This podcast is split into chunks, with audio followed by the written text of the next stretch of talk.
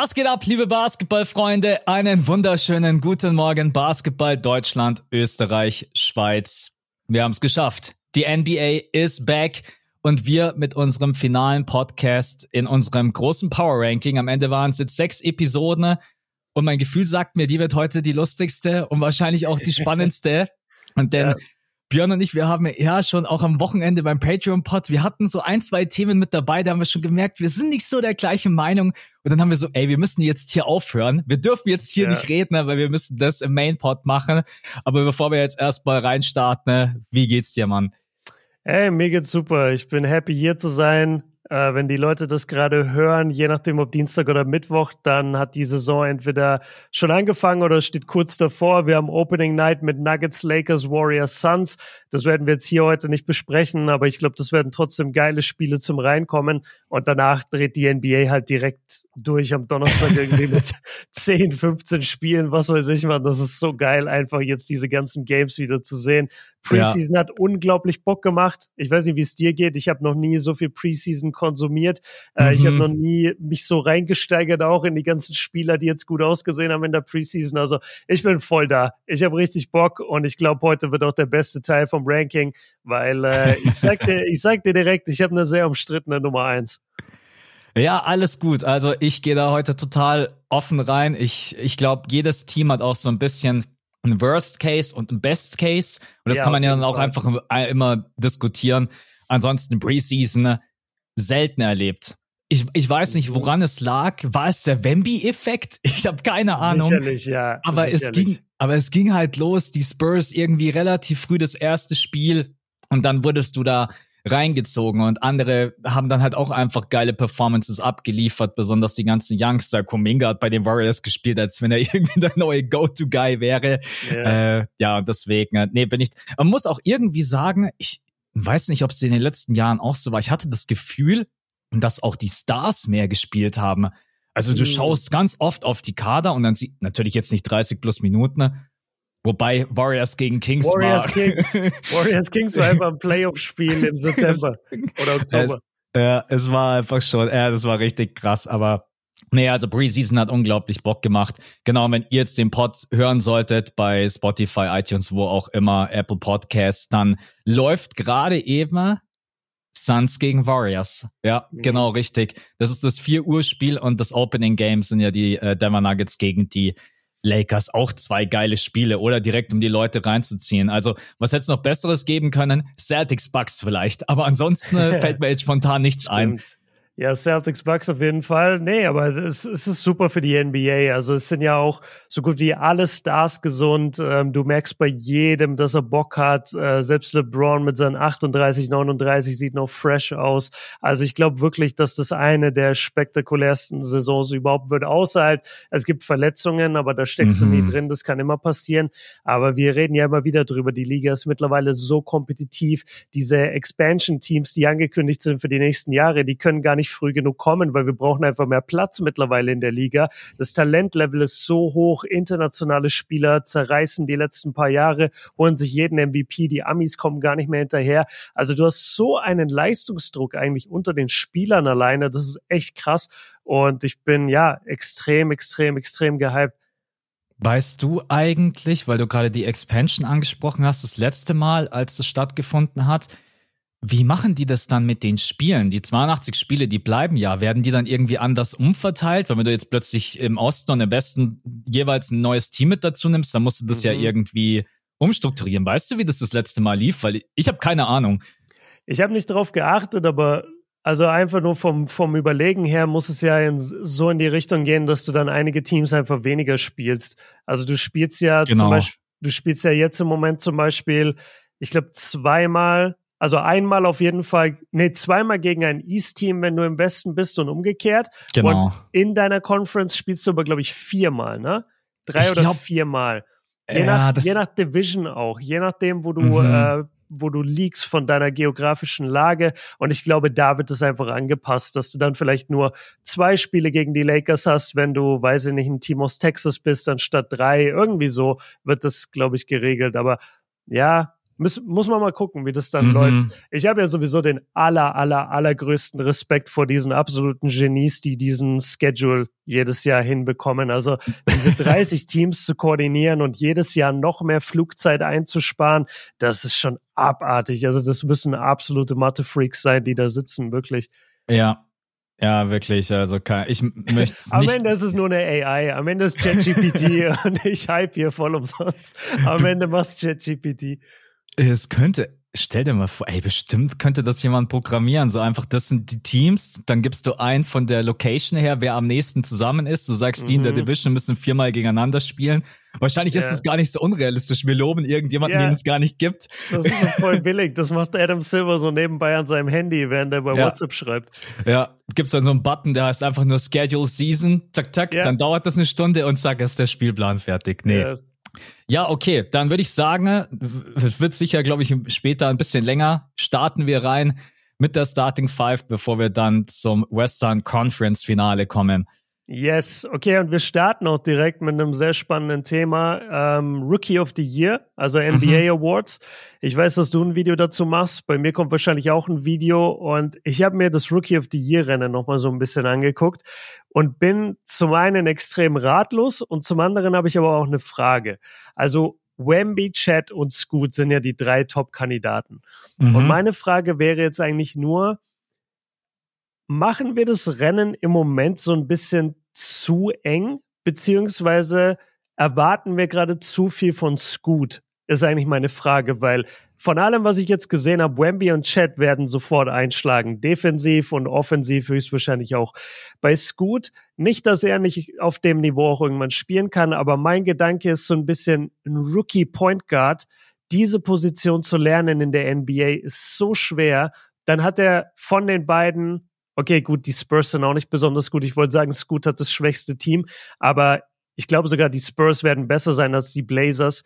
Was denkst du? Also ist Scoot zu Unrecht in diesem Rennen? Oder erwarten wir zu viel? Oder sagst du, nee, die drei sind's und einer von den dreien holt sich's und die sind alle drei sozusagen gleichberechtigt? Weißt du, wie ich meine?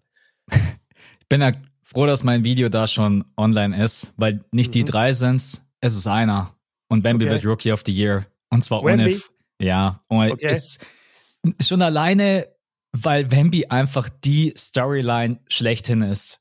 Mhm. Und so mhm. wie Wemby spielt, wird es, glaube ich, einfach schwer. Also ist gut, ich mag deinen Take total. Ich glaube, das ist mit die schwierigste Position auch generell zu lernen, direkt diese Verantwortung zu übernehmen. Und er wird mhm. der Starting Five Point Guard sein.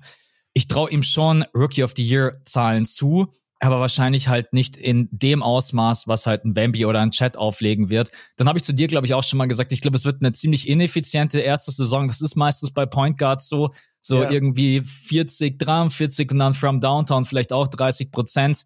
Und dann sind Chat und Bambi haben natürlich auch viel leichtere Abschlüsse manchmal, ja. Die kommen wahrscheinlich mhm. über ihre 50 Prozent aus dem Feld. Dann haben die natürlich noch den Vorteil des Reboundings. Den, das müsste es gut dann mit Playmaking und Assists irgendwie ausgleichen. Und ja. ich glaube jetzt nicht, dass gut in seiner ersten Saison erstmal direkt sieben oder acht Dimes pro Spiel verteilt. Also vielleicht, ich weiß es nicht. Aber ja, ja ich glaube, punktetechnisch wird er einfach da nicht hinkommen, wird er unter den beiden liegen. Und dann, äh, ja, wenn man Rebounds und Blocks zusammennimmt, dann denke ich, ist gut einfach hier schon klar die Nummer drei in diesem Rennen. Und bei Chet und Vampy denke ich einfach, Chet wird eine super Saison spielen, aber du darfst halt nicht vergessen, du hast hier immer noch SGA, du hast hier immer noch Josh Giddy, du hast schon andere Spieler, die auch ihre Würfe und den Ball haben möchten. Ne? Mhm. Ähm, ich glaube, Chet wird diesem Team gut tun. Ich weiß nicht, ob er auf das gleiche Volumen kommt wie Wemby, weil Wemby, weiß ich, ob Popovic ihm so ein bisschen die Freikarte gibt, zu sagen, mach was du willst. Der hat mhm. jetzt in der Preseason hat der fast sechs Dreier pro Partie genommen. Bin ich mal gespannt, yeah. ob er das während der Saison über auch darf. Aber ich glaube, wenn man ja mal kommt, vielleicht schon so auf seine 19 Punkte, acht Rebounds und drei Blocks und dann, wow, wie willst du dagegen ankommen? Und da denke ich, wird mhm. Chat vielleicht auch einfach ein bisschen die Usage und der Ball in der Hand fehlen. Deswegen äh, ja, um deine Frage zu beantworten, ich glaube, man macht eng, man macht's enger als es ist. Ich glaube, Wemby mhm. ist der ganz klare Favorit. Ich weiß nicht, wie du es siehst, aber das ist meine Meinung zu dem Ganzen. Ja, ich würde Chat halt schon noch den Vorteil sozusagen geben, dass er halt bei einem Winning-Team spielt, dass er wahrscheinlich auch sehr, in Anführungszeichen, gehypt sein wird. Natürlich nicht so krass wie Wemby, aber es ist ja schon so, dass wenn du mal, wenn du genauer hinguckst, dann denkst du dir, ey, der Typ hier ist auch ein Freak. Der ist auch ein Freak mhm. of Nature. Wir sind nur auf Wemby so krass versteift, aber eigentlich, wenn Wemby nicht da wäre, würden wir alle sagen, habt ihr diesen Chat gestern Nacht wieder gesehen? ja, der, der ist ja nur ein paar Zentimeter kleiner und macht auch absolut absurde Sachen auf dem Feld. Und ich frage mich halt, ob dieses mehr quasi in den Medien stattfinden und äh, viel gewinnen und an der Seite von einem All-NBA-Player spielen, ob das vielleicht noch in die Karten spielt von Chat am Ende. Aber eigentlich der, der erste Satz, den du gesagt hast, der hat's eigentlich direkt entschieden und da bin ich auch voll bei dir. Wemby hat halt den größten Hype. Es ist die mhm. größte Story. Jeder will über Wemby reden. Überall, wo der Typ auftaucht, ist ein Riesenspektakel. Und er hat ja auch wirklich kranke Highlights. Also das Spiel gegen die Warriors, jetzt sein letztes Preseason-Game, da macht er einfach fünf Blocks, blockt Wiggins beim Dreier, blockt Clay beim das Dreier. Das ist jetzt schon ein All-Time-Great und er hat ja. noch nicht mal ein Spiel gemacht. Also das ist der Wahnsinn. Und ähm, das Einzige, wo ich sagen würde bei Wemby, ich kann mir halt vorstellen, dass äh, im Moment sieht er ja sehr, sehr fit aus, aber ich kann mir trotzdem vorstellen, dass die Spurs sehr vorsichtig agieren und vielleicht ihn nur, ja, wie viel, wie viele Spiele braucht er, um 65. sich zu qualifizieren? 65. Ja, doch, das, also so wie er jetzt aussieht, ist es wahrscheinlich drin, aber da darf halt keine Verletzung kommen, ne? Mhm. Da darf er, und NBA Basketball ist was anderes als Preseason Basketball. Das wissen ja. wir auch beide. Also ich glaube, es wird interessant. Ähm, ich dachte eigentlich vor allem, dass das Spannende ist, ist gut wirklich in diesem Rennen. Und ich finde, du hast äh, mit ein paar Punkten eigentlich das bestätigt, nämlich wahrscheinlich ineffiziente Wurfquote, Point Guard Rolle lernen auf NBA-Niveau ist schon nochmal was anderes als am College oder G-League. Deswegen ich, ja, ich, ich denke auch, Wemby macht's wahrscheinlich, solange er gesund bleibt. Okay, mhm. dann sind wir uns äh, da einig. Nächste Frage fand ich sehr, sehr, warte mal, ich versuche gerade so ein bisschen, ja doch, ich, ich nehme noch eine NBA-Frage. Und zwar, ich weiß nicht, ob du es gesehen hast, Kai Kuzma hatte irgendwie einen, einen ganz interessanten Tweet neulich. Also es wurden neue City-Jerseys veröffentlicht mhm. von den Clippers. Und daraufhin hat Kai Kuzma äh, diese City-Jerseys genommen und hat getwittert, Nike is ruining the nostalgia of jerseys. Every year it's a new jersey and what gets lost is brand identity. Also dadurch, dass jedes Jahr neue Jerseys kommen, verliert es so ein bisschen den Spirit und die Fans haben keine Connection mehr zu den, zu den Teams und zu den Jerseys. Ähm, wie stehst du dazu? Findest du, er hat recht? Findest du, das ist Quatsch? Wie, wie hast du das gesehen? Wahrscheinlich das beste Statement von Kai Kusman in den letzten Jahren. Einfach komplette, komplette Zustimmung. Also Natürlich wissen wir alle, dass die NBA eine Marketingmaschinerie ist und dass man natürlich auch durch Jersey-Verkäufe da unglaubliche Umsätze generiert. Aber brauchen wir wirklich jedes Jahr eine neue Edition, die dann ein bisschen anders aussieht oder manchmal wissen sie dann auch überhaupt nicht mehr, was sie machen sollen, dann gehen sie auch komplett von den Teamfarben weg. Ich glaube, mhm. das ist mhm. auch, was Kai Kusma ja so ein bisschen angesprochen ja. hat. Man hat irgendwie gar keine Connection mehr zu, zu, den, äh, zu den Jerseys. Und generell, wenn man sich eigentlich anschaut, wie geil die Jerseys früher ausgesehen. Ganz ehrlich, wenn wir über All-Time Great Jerseys sprechen, auch wir beide oft in irgendwelchen mhm. Formaten oder Videos, wir schauen immer zurück in die 80er oder 90er. Ich kann mich nicht erinnern, mhm. dass wir beide jetzt mal sagen, boah, krass. Also in den 2010ern, 20er, da war jetzt, klar, gab es natürlich auch ein paar ganz coole Jerseys, aber normalerweise wirfst du den Blick immer so zurück und das ist, glaube ich, auch einfach, weil ja, die Farben einfach besser gepasst haben, die Logos haben auch besser ausgesehen. Ich habe ähm, gestern habe ich die Evolution von den Detroit Pistons gesehen, vom Logo. Mhm. Mhm. Und die Pistons hatten so ein geiles Logo mit diesem, mit diesem Pferd da vorne drauf yeah, und irgendwie yeah. so ein bisschen auf Racing-mäßig yeah. gemacht. Ähm, und jetzt heute ist es einfach nur ein stinknormales, langweiliges Logo, was überhaupt keine Aussagekraft hat. Äh, aber jetzt wieder zurück zu den Jerseys. Ich würde sagen, ich stimme ihm zu. Die Fans brauchen, glaube ich, nicht jedes Jahr irgendwie eine neue Abwandlung. Hey, okay, dann nehmen wir den Streifen dort weg. Wir machen die Farbe ein bisschen hellgrüner und weiß ich nicht, machen einen anderen Schriftzug. Mhm. I don't know. Und im schlimmsten Fall nimmst du halt plötzlich ganz andere Farben. So, keine Ahnung, ich glaube, die Milwaukee Bucks hatten auch mal Jerseys in Babyblau oder ich habe einen Pulli hier, der mhm. ist Babyblau oder hellblau oder sowas. Mhm. So, yeah. die Milwaukee Bucks sind für mich grün und yeah. fertig aus. Das ist irgendwie, also ich würde ihm zustimmen. Ich habe die Aussage gelesen und ähm, ja, wirst du aber wahrscheinlich nicht ändern können. Dann, und vor allen Dingen, dann gibt's ja auch noch irgendwie eine Million Varianten von City Jersey, über Anniversary Jersey, über Home Jersey, über Away mhm. Jersey. Mhm. Äh, oh, weiß ich nicht, was es da noch alles gibt. Wie siehst es du? Ich brauche nicht jeden, jedes Jahr eine komplett neue Collection. Ja, also ich stimme dir zu, es war eins der besten Statements von Kuzma. Ich finde nach wie vor sein bestes Statement ever war der oversized rosa Pulli.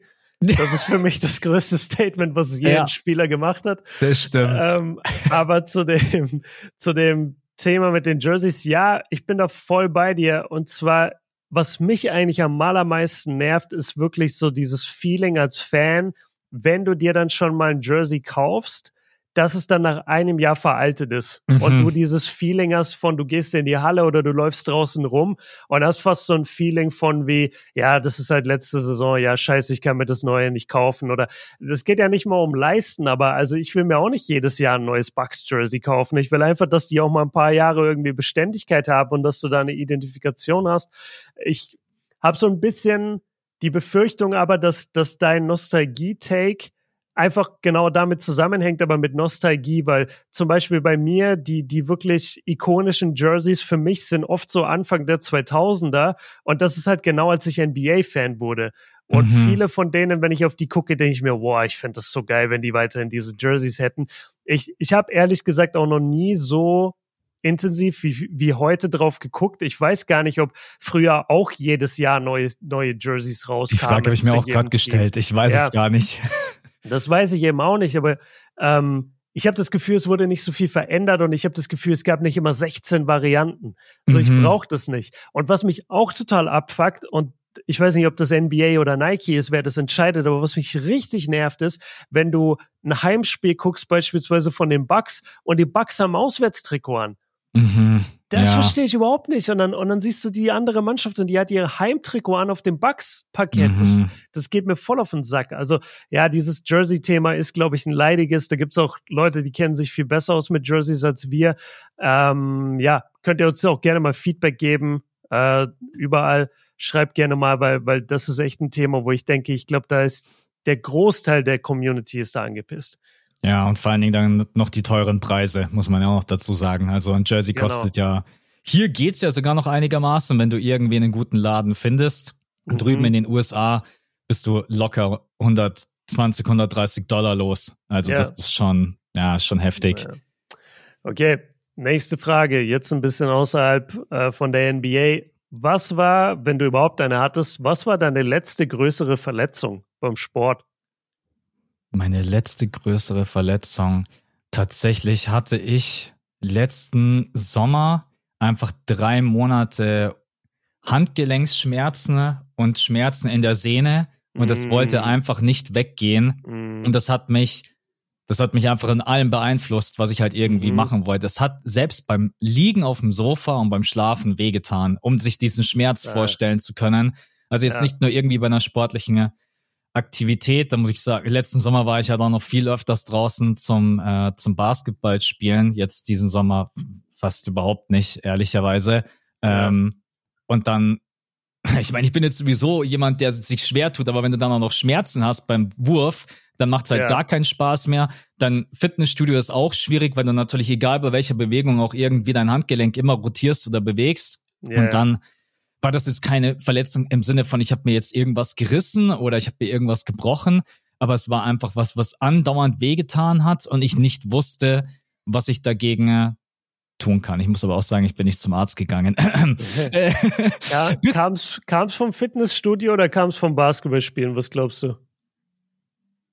Ich weiß es nicht. Wahrscheinlich eine Kombination irgendwie aus beidem. Ähm, ja, ich, ich, ich weiß es nicht mehr. Ich habe einfach dann echt nur gewartet und habe versucht, ruhig zu halten. Ne? Mhm. Und dann irgendwann ging es auch weg, aber mit irgendwann meine ich halt leider nicht in ein, zwei Wochen, sondern halt wirklich so nach drei Monaten ne, hat sich dann endlich beruhigt. Ähm, mhm. Ja, also einfach, einfach scheiße und ätzend. Ja. Aber wie gesagt, jetzt nichts Schlimmeres, aber trotz allem äh, einfach nicht schlimm. Vor allen Dingen, wenn das im Ruhezustand halt auch andauernd wehtut. Ja, das ist dann das, was einfach ätzend ist, ja. Wie ist es bei dir? Ich glaube, du hattest zuletzt einen äh, Muskelfaserriss, oder? Hast du, glaube ich, mal erzählt. Yes. Der war richtig abgefuckt. Muskelfaserriss, ganz ekliges Gefühl, weil du, ja, dein, dein ganzer Oberschenkel wird so taub. Also ich hatte es im hinteren Oberschenkel, du setzt zum Sprint an und plötzlich merkst du richtig, wie es reißt und dann wird mhm. alles hinten so taub und du, du hast kein Gefühl mehr. Also du kannst dein, dein, du kriegst dein Bein nicht mehr vor, weil quasi ja. der, der, der Muskel nicht irgendwie connected ist. Das ist richtig blöd. Ähm, genau, davon habe ich mich wiederholt. Und jetzt war ich Basketball spielen vor ein paar Wochen mit Leno und Siebes, um uns auf King of Cologne vorzubereiten. Und da will ich direkt mal eine, eine Verschwörungstheorie lostreten. Ich glaube, die beiden wollten mich absichtlich verletzen. Ich glaube, die, ich glaub, die haben gesehen, wow, dieses Jahr ist er eine Challenge der Björn. Nee, da müssen wir, da müssen wir draufhauen, weil beide, beide haben mir auf die linke Hand geschlagen und bei beiden Malen hat's mir den Zeigefinger so ein bisschen ähm, dabei gestaucht. Und das hat jetzt echt äh, zwei Wochen richtig, richtig krass wehgetan. Und ich kann den erst seit ein paar Tagen so wieder ein bisschen bewegen. Und äh, ja, war jetzt, war jetzt beim Training raus. Das heißt, Leute, wenn ich King of Cologne verliere, das ist jetzt schon meine Ausrede. Okay? also sollte ich nicht, oh, sollte ich das Finale ey. nicht gewinnen, Lino und Sievers sind schuld, könnt ihr euch bei denen bedanken. Nee, ja. aber das, das ist echt scheiße und das äh, kennen auch die Basketballspieler so, wenn du einfach so den, den Schlag auf die Hand bekommst oder einen mhm. Ball auf den Finger bekommst, das staucht dann so und dann kannst du den Finger einfach ein paar Wochen vergessen. Das ist echt nervig. Ja. Am krassesten ja. finde ich immer, wenn dann die NBA-Spieler, so wie Kobe oder sowas, der Finger wird ausgerenkt und dann, yo, Coach, mach mal wieder ja, rein. Da spielt er einfach weiter. Ja, also, das, das kann auch, das kann nur Kobe. Das ja, ist auch kein Problem. Ja. Ich glaube, er hat das Spiel damals dann auch viel mit der linken Hand gefinisht, wenn ich das noch richtig mhm. im Kopf habe. Ja, es ist. Äh, bevor wir die Frage zumachen, was war denn so generell deine schwerste Verletzung, die du Hattest, hattest du mal irgendwie einen Kreuzbandriss oder einen Bruch oder sowas oder bist du davon verschont geblieben? Ja, Gott sei Dank nicht. Also mhm. wirklich nie. Ich habe zwar immer Knieprobleme gehabt, weil die Schicht unter meinem Knorpel irgendwie zu, zu dünn ist oder auf die falsche Stelle an meinem Knie reibt. Das verstehe ich bis heute nicht ganz. Und äh, deswegen habe ich immer Knieschmerzen ein bisschen. Es ist aber, es ist quasi chronisch, aber du kannst es auch nicht äh, operieren oder irgendwas. Das mhm. ist einfach so, hat mir der Arzt damals erklärt. Ich kann auch spielen und laufen und manchmal tut's gar nicht weh, aber manchmal tut's halt weh. Da kann ich nicht viel dagegen machen. Ich wurde immer verschont, Gott sei Dank bis heute äh, von von Kreuzbandriss, Achillessehnenriss und so. Einmal habe ich mir den Arm gebrochen, das war aber abseits vom vom Sport, das war beim Schlittenfahren tatsächlich als, Ach, als Kind. Ja, ja, voll gegen einen Zaun einfach gebrettert. Ähm, aber sonst nee, total verschont geblieben. Und du? Fußball, Tennis, irgendwas mal kaputt gemacht? Ja, Arm gebrochen. Beim Fußball ah. Anstoß, aneinander gelaufen und dann durch den Aufprall bin ich nach hinten weggekippt mit meinem ganzen Körpergewicht und habe mich halt ah, komplett auf meinen Arm so abgestützt. Genau, richtig. Ich habe es erst gar nicht gecheckt, ja. bin dann aufgestanden äh, und wollte dann weiterspielen. Und es war kein offener Bruch, aber man konnte das auf jeden Fall sehen. Ich habe es in dem Moment mhm. nicht realisiert. Und dann haben die Leute zu, sind zu mir hergekommen und direkt Krankenwagen gerufen. Und ich habe es dann selber gesehen und dann bin ich in Ohnmacht gefallen. Also mich hat es dann komplett. ja, ja, Krass. mich hat's dann. Aber das war tatsächlich auch das einzige Schlimme. Ähm, und bin ich auch happy drüber. Muss ich nicht unbedingt mhm. haben, so vor allen Dingen, wenn ich auch immer dann sehe, wie lange so eine Reha dauert, ja auch bei den ganzen Profisportlern, Achillessehnenriss oder Kreuzbandriss. Ja. Nee, danke. Sind wir beide happy, dass wir da verschont geblieben sind. Genau. Okay, dann nächste Frage. Ähm, genau, Jordan Poole hatte einen, einen interessanten Take und zwar meinte er, seine Legacy ist mit dem einen Ring schon zementiert. Also er hat auf Englisch gesagt, my legacy is taken care of with the ring. Und dann habe ich mir überlegt, okay, der ist 24 Jahre alt, hat bisher vier Jahre NBA gemacht und war halt bisher bei den Warriors so der, der kleine Bruder irgendwie von dieser Mannschaft und hat halt einfach sehr gut scoren können in einem System, das genau auf ihn ausgelegt war. Aber jetzt ist er bei Washington, ist jetzt mal in der großen, harten NBA-Welt sozusagen ohne seine großen Brüder Hast du das Gefühl, seine Legacy ist jetzt schon zementiert oder reicht wirklich dieser eine Ring, um zu sagen, okay, da, damit ist die Legacy einfach fertig? Weil, äh, ganz ehrlich, dann kann er auch nächstes Jahr retiren. Ja, ich habe versucht zu verstehen, was er damit sagen will und mhm. viele spielen eine komplette NBA-Karriere und gewinnen keinen einzigen Ring und Jordan Poole hat ja damals tatsächlich auch eine wichtige Rolle gespielt. Ich mag bloß einfach das Mindset nicht. Ich, mm. Diese Aussage ist für mich keine Gewinneraussage. Mm. Ich bring's, ist für mich nicht Mamba Mentality. Das ist ja. für mich so, du musst eigentlich sagen. Das ist mehr Poolparty. Das ist, das ist mehr Poolparty, wirklich. Also, keine Ahnung. Ey, du bist 24, klar, du hast mit den Golden State Warriors einen Ring gewonnen. Du hast damals da auch echt eine wichtige Rolle gespielt. Aber ich mag einfach das Mindset nicht und ja, kann, ich hätte mir irgendwie was anderes gewünscht. Du bist jetzt bei den Washington Wizards, du hast dort die Möglichkeit eigentlich so erstmal deine Legacy dann da wirklich zu zementieren, weil das wird wahrscheinlich dein Team sein über die nächsten Jahre, mhm. je nachdem, wie gut du spielst. Du hast eigentlich keine große Konkurrenz um dich herum. Klar, es gibt ein paar schon erfahrenere Spieler wie Kyle Kusma, aber ansonsten wird er da niemand großartig Steine in den Weg legen, dieses Team leit zu leiten und zu führen. Ich bin sehr, sehr gespannt auf Jordan Pools Saison. Mhm. Ähm, ich kann mir alles vorstellen von einer MIP-Season, dass er wirklich vom Scoring-Output her ja. ordentlich hast du, was. Hast du ihn als Kandidat? Kannst du das spoilern? Hast du ihn als Kandidat bei ja, MIP? Ja. ja, ja, auf jeden Fall, weil ich glaube, bei ihm einfach die ganzen Parameter irgendwie perfekt zusammenpassen. Du kommst zu einem Team, du bist dort höchstwahrscheinlich jetzt der Leader auf der Eins, du wirst wahrscheinlich noch mal mehr Würfe nehmen. Ich glaube, bei den mhm. Warriors hat er immer so 15 bis 16 Würfe genommen. Ich denke, bei den Wizards sind es bestimmt vielleicht noch mal drei mehr, so 19 oder 20 Field Goal Attempts. Und ich glaube, die Assist-Werte werden nach oben gehen. Und ja, wenn er sich dann von 20 Punkten steigert auf 26 und seine Assist-Werte nach oben gehen, dann er auch seine Quoten wieder anpassen kann, dann bist du auf jeden Fall ein Kandidat für den MIP. Ich denke schon, dass okay. Jordan Poole da den Case hat. Aber ja, irgendwie so charakterlich habe ich viele Fragezeichen bei diesem Kerl äh, mhm. und Legacy ja, weiß ich nicht. So eine Aussage hättest du, glaube ich, von dem Stephen Curry niemals bekommen oder von anderen Spielern, die sagen können, yo, meine Legacy ist zementiert. Ich habe hier vier Ringe gewonnen. Ja, aber ja. Mai, Jordan Poole, ne? ich ich finde es gut, ja, was du gesagt hast. Also an sich hat er ja irgendwo recht, weil dieser eine Ring bedeutet halt in NBA-Kreisen schon eine Menge. Wenn du irgendwo reinkommst in den Raum und da sind nur NBA-Spieler, dann schaut trotzdem jeder so, ah, aber der hat eine Championship, ah, der hat einen Titel gewonnen. Da, da muss man sagen, so ein Ring bedeutet schon eine Menge. Sehen wir auch bei anderen Spielern.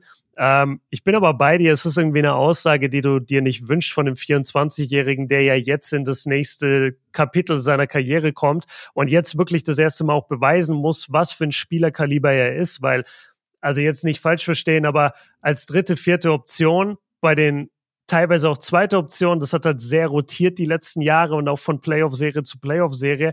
Aber es ist ja trotzdem so, dass das Steph, Clays, Drays und Wiggins Team war. Und mhm. Jordan Poole war halt, wie gesagt, so viel der, der Abstauber von dem Ganzen und der die Räume gut genutzt hat. Und das gönnen wir ihm auch alles und das wirklich sei ihm alles gegönnt. Aber das, das bedeutet ja nicht, dass er das irgendwo erspielt hat. Weißt du, ja. das war ja das ganze System einfach, in das er geplagt wurde. Und ich bin sehr gespannt, was er jetzt in Washington machen wird. Kevin Garnett hat übrigens gesagt, äh, er ist richtig enttäuscht, wenn Jordan Poole nicht mindestens ein paar Mal 60 Punkte auflegt und wenn er nicht über 25 in der Saison average. Mhm. Da bin ich mal gespannt. Also bei 60 Punkte ist schon Brett. Das musst ja. du echt das mal hinlegen. Ich glaube, ja. 50 traue ich ihm schon zu, 60 ist dann schon nochmal eine Hausnummer, aber er hat natürlich einfach das Shooting, muss man sagen, ne? ja, wenn er dann mal voll. draufballert. Äh, man muss ja auch sagen, eigentlich hat Jordan Poole ja zwei Ringe. Er hat einen Championship Ring und einen Augenring hat er ja auch schon bekommen von Draymond. Let's okay. go, damit machen wir die Frage zurück. damit machen wir das Ding zu, let's go. ähm, okay, nächste Frage. Was könnt, was konntest du früher, bist heute aber irgendwie schlechter darin geworden? Und ich gebe dir schnell mein Beispiel, dann kannst mhm. du äh, ein bisschen drüber nachdenken. Meins ist, ich kann kein Navigationssystem mehr lesen. Ich schwör's dir, das ist so. okay, das ist ein geiles Beispiel. Das ist so unfassbar peinlich, weil guck mal, wie ungefähr wahrscheinlich jeder Mann, der jemals ein Lenkrad in der Hand hatte, denke ich, bin überdurchschnittlich guter Autofahrer. Mhm. Ich glaube wirklich, dass ich mein Auto ganz gut beherrsche. Ich kann in die engsten Lücken einparken, alles. Das ist gar kein Thema. Aber was ich echt verlernt habe, ist diese scheiß Autobahnnetze zu lesen und diese Kreuzungen, weil ich habe dann das Navi irgendwie so so ein bisschen schräg unten und dann gucke ich da und dann steht da irgendwie Ausfahrt in 400 Metern und dann sehe ich 400 Meter, sehe aber auch schon in 200 Metern eine Abfahrt abgehen und ich nehme immer die falsche. Ich nehme mhm. immer die falsche auf diesen scheiß Autobahnkreuzen. Äh, ich raste aus, wirklich. Ich werde da auch so sauer auf mich selber, weil ich mir dann im Nachhinein denke, ja, da stand doch 500 Meter und du fährst aber nur 300. Aber irgendwas klickt da in meinem Kopf und ich denke mir immer, na, ich glaube, das ist zu weit. Ich muss hier das, das Verkürzte nehmen. Da ja. raste ich aus innerlich. Und früher, ey, früher war das überhaupt kein Thema und heutzutage habe ich da irgendwie so eine richtige Blockade. Ich kann kein Navi mehr lesen. Also mhm. entweder ich kenne die Strecke oder du weißt ganz genau, ich fahre mich, ich verfahre mich erstmal dreimal. Deswegen, ähm, ja, die Frage an dich, Gibt's irgendwas, was dir einfällt, ja. wo du früher besser drin warst als heute? Jetzt kommt erstmal der absolute Bro-Tipp für alle mhm. Navi ähm, Noobs. Ja. Und zwar, ich kenne das Problem, du darfst dich nicht auf diese 300, 400 Meter konzentrieren, sondern du weißt, du musst jetzt gleich abfahren und dann schau, wo du abfahren musst. Wenn dann da steht, okay, du musst jetzt dann gleich die 44. runter, dann schau oben ganz kurz auf die Schilder. Du konzentrierst dich immer ja. auf die Distanz und die Distanz drückt dich manchmal einfach und dann nimmst du eine zu früh und bist mhm. am Arsch. Da musst du wieder einmal komplett umdrehen und zurück. Wenn du Glück hast, kommst du relativ schnell wieder drauf, aber deswegen einfach gucken, okay, 400 Meter. Ah, er will, dass ich bei der, keine Ahnung, A92, dass ich da raus muss, irgendein ja. Beispiel jetzt. Und dann schaust du oben auf die Schilder und dann siehst du, ah, nee, nee, nee, Mann, das ist noch nicht die Ausfahrt, ich muss eins weiter.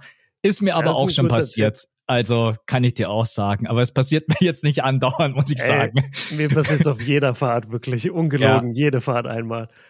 Und ich habe ein Beispiel und zwar, ich habe, äh, ja, also mittlerweile auch schon ein paar Jahre her, ich habe ja wirklich fünf, sechs Jahre Competitive Shooter gespielt auf der Konsole, ah. Tactical Shooter mhm. und auch ähm, auch Call of Duty wirklich, also wir sind auch auf die deutschen Meisterschaften gefahren und meine Reflexe damals waren einfach geisteskrank und ich wünschte, mhm. ich hätte die heute noch heute, wenn ich in den Shooter reingehe, ich krieg einfach nur aufs Maul. Es ist einfach so, weil die ganzen, mit 18 hast du einfach so kranke Reflexe. Du bist so schnell, wie du schaltest, wo du hinzielen mhm. musst.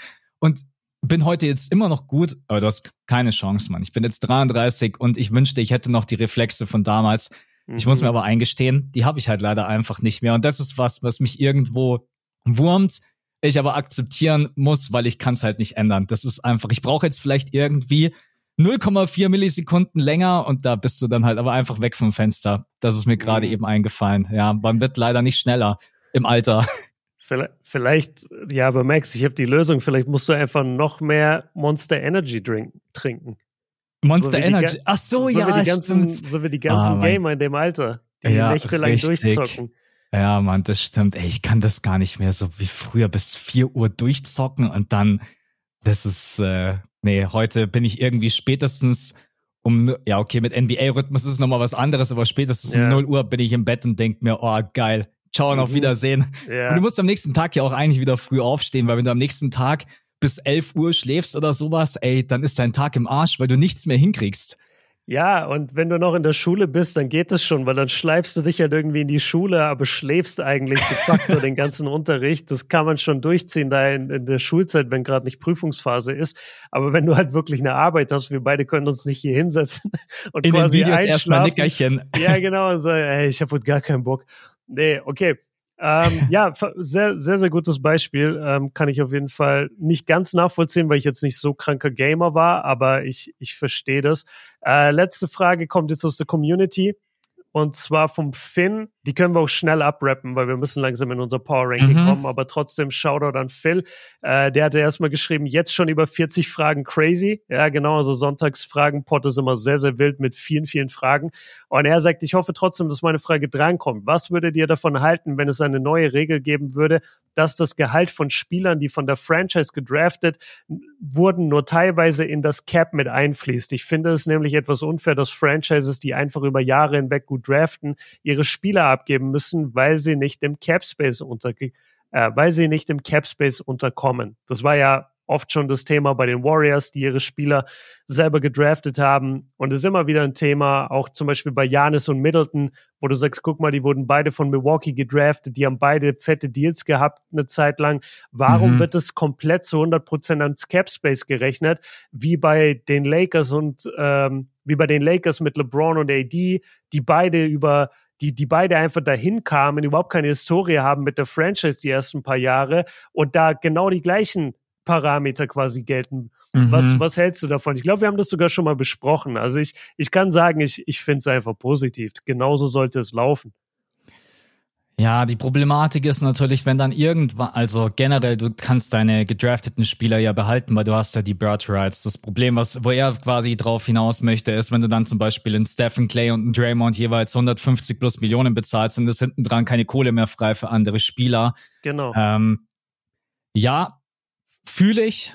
Äh, ich bin nur mal überlegen, wie man das regelt, damit das dann wirklich fair ist, weil du kannst ja dann nicht sagen, okay, wir rechnen es gar nicht gegen das Cap Space. Nein, Anteiligkeit. So, Anteilig, so an, natürlich. Anteilig und dann ist natürlich auch die Frage, was ist da irgendwie der beste Prozentsatz? Ähm, an sich ist es eine gute Idee. Ich glaube, von der Umsetzung her ist es nur schwierig. Ich finde aber dein Beispiel ganz gut, dass jetzt andere Teams dann halt äh, mit nicht gedrafteten Spielern ja eigentlich die gleiche Möglichkeit haben, egal ob das die Clippers mit Kawhi oder Paul George oder die Lakers mhm. sind. Ähm, und bei den Warriors, ja, das Ding ist aber nicht jede, jede, äh, jedes Team ist am Ende wie die Warriors, wo du dann sagst, okay, du hast schon drei solche All-Time-Great-Spieler, äh, Hall of Famer. Ist ein echt guter Punkt. Müsste man aber überlegen, wie man das im Optimalfall ja. umsetzt. Ähm, ich glaube sowieso, dass die nächsten Jahre irgendwas kommen wird, reformmäßig, wenn es um die Verträge geht, weil ich weiß nicht, wie lange na, wobei bei David Stern, glaube ich, wäre das schon lange passiert, der gesagt hat, ey mhm. Leute, ihr geht mir alle so auf den Sack mit euren Trade-Forderungen und so weiter. Mir reicht ja, jetzt stimmt. einfach.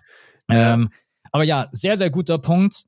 Ich glaube, von der Umsetzung her, aber schwierig, es so zu gestalten, dass es dann wirklich auch für alle Parteien fair ist. Das ist das mhm. Einzige, was ich so ein bisschen als äh, Gegenargument habe. Aber an sich, ja, finde ich, gedraftete Spieler sollten so lange wie möglich bei ihrem Team bleiben. Da sind wir auch wieder bei Identifikationsfigur und einfach mhm. ist es schön, wenn man so lange wie möglich bei seinem, ist ja nicht immer ein Home-Team, aber bei dem Team einfach spielen kann, wo man gedraftet wurde.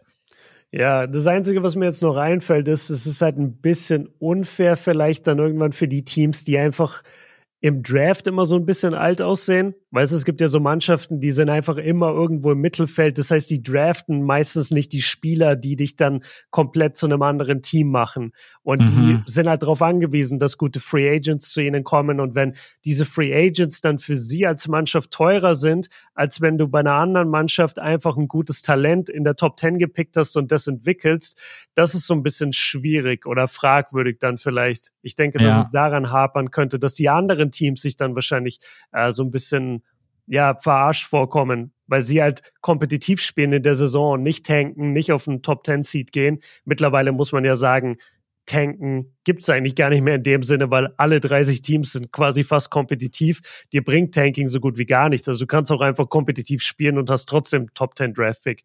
Das ja, und vor allen Dingen gar nicht mehr.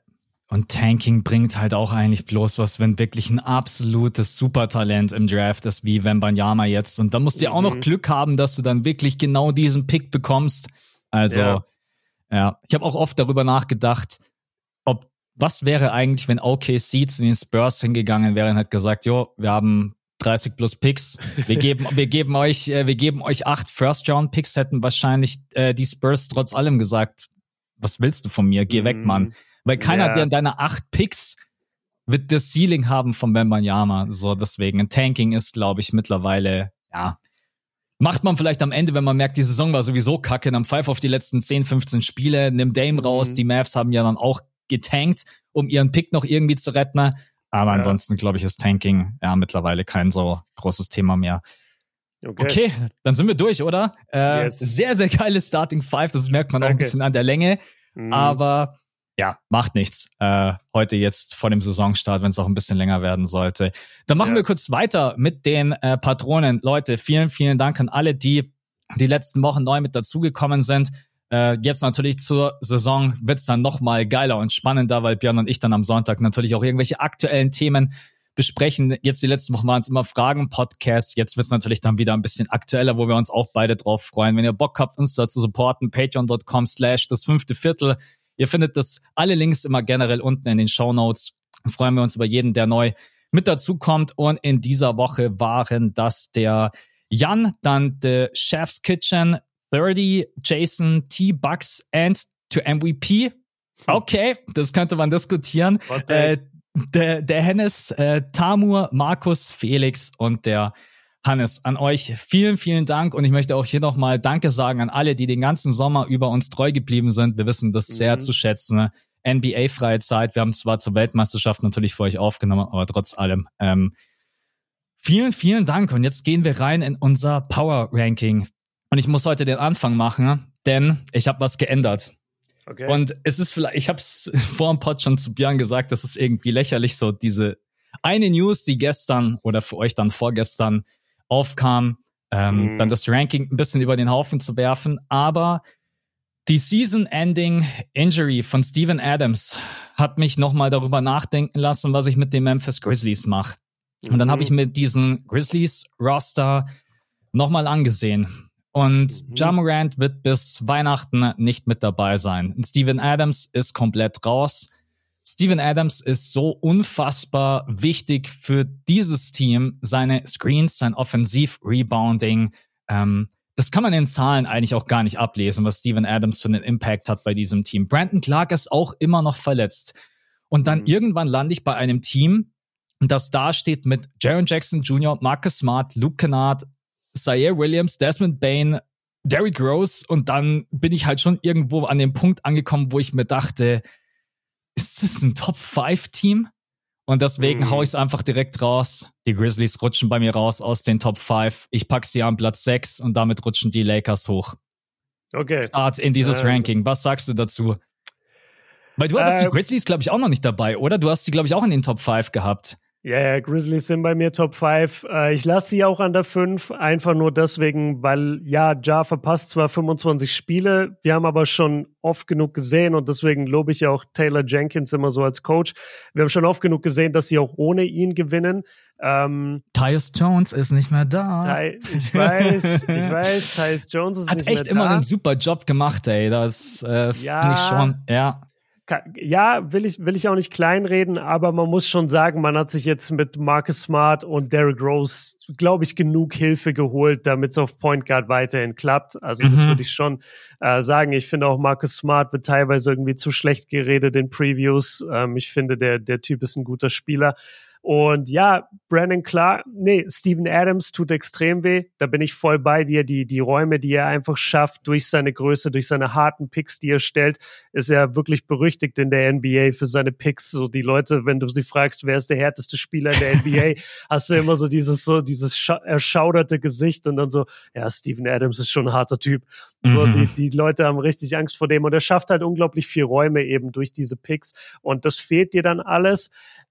Brandon Clark, die, Frage ist halt, wie lange ist Brandon Clark raus? Dafür hängt es für mich ein bisschen ab. Mitte Januar ist der aktuelle Bericht. Also, dass er wieder so Richtung All-Star-Wochenende, dass er davor wieder spielen kann. Also auch auf jeden Fall die ersten ne, mhm.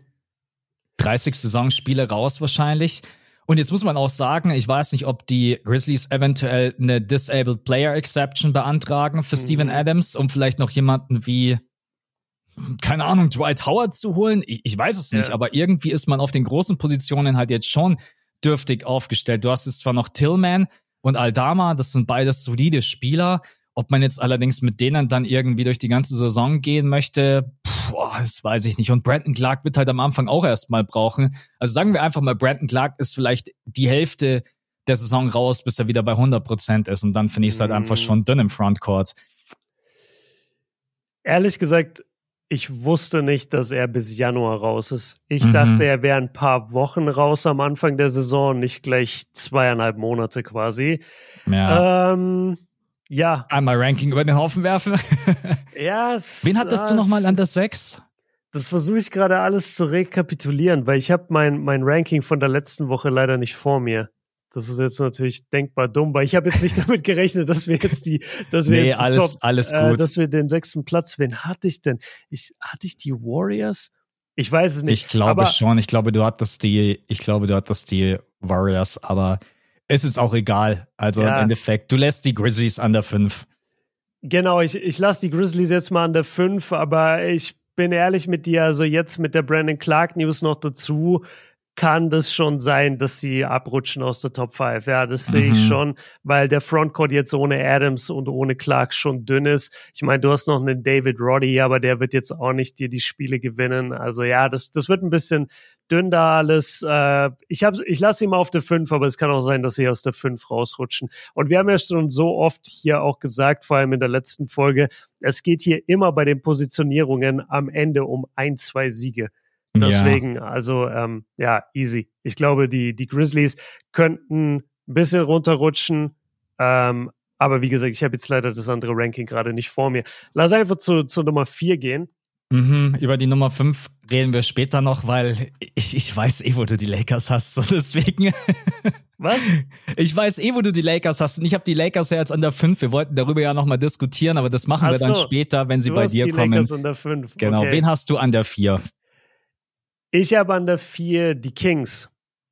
Okay.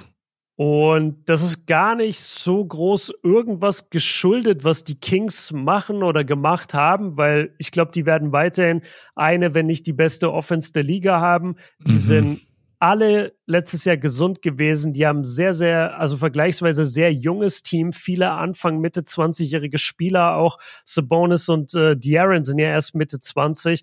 Das heißt, vom Gesundheitsstatus her sollten die eigentlich auch alle fit bleiben. Die Defense der Mannschaft war letztes Jahr unter Durchschnitt. Ich glaube, die wird sich jetzt vielleicht ein bisschen verbessern, aber jetzt nicht allzu sehr. Am Ende des Tages ist es einfach so ein Regular Season Team, was wirklich, wo genau der Satz passt, Offense wins Games und Defense mhm. wins halt Championships. Also irgendwann in den Playoffs wird es dann vielleicht für die Kings ein bisschen schwierig und es geht in die Luft aus. Aber für die Saison, glaube ich, sind die Kings genau wieder so ein Team, was dich einfach abschießt in der Saison.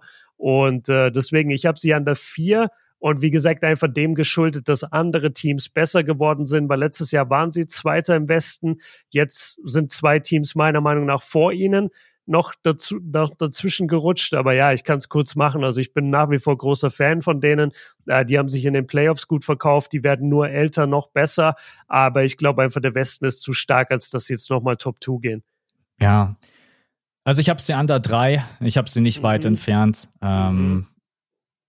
Ich habe also ich schaue gerade nochmal auf dieses Team und denke mir, die sind eigentlich wirklich gebaut für die Regular Season. Mhm. Ich bin gerade überlegen, ob sogar, wenn bei denen irgendwie alles zusammenpasst, die es vielleicht sogar in die Eins schaffen könnten, jetzt einfach nur ein Gedankengang, Gedankengang wenn man vom Best Case ausgeht, ja. weil dieses Team ist sehr, sehr gut aufgestellt auf den einzelnen Positionen mit De'Aaron Fox, Sabonis, Harrison Barnes, Kevin Herter, Malik Monk, Keegan Murray, Dre Lyles, du hast Besenkov mit dazu bekommen, bin ich sehr, sehr gespannt. Äh, Euroleague MVP der vergangenen Saison. Du hast Davion Mitchell, von dem wir beide ein großer Fan sind. Du hast Javel McGee jetzt dazu geholt, um noch ein bisschen Größe reinzubekommen. Dieser Kader ist ziemlich tief, finde ich. Der ist jetzt von der mhm. Spitze her nicht so gut wie, wie die Lakers oder wie die Nuggets oder wie die ähm, Suns. Jetzt wird beides letzte Team nicht eingefallen, alle Suns-Fans schon so, Max, reg mich nicht auf, Mann.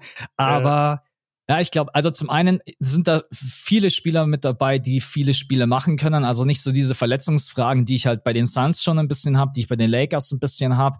Ähm, aber ich, ich habe mich einfach wohlgefühlt, sie an die drei zu packen. Ich denke auch, die Kings werden wieder eine geile Offense haben. Ich denke, sie bestätigen die letzte Saison. Light the Beam war mit einer der geilsten Geschichten letzte Season.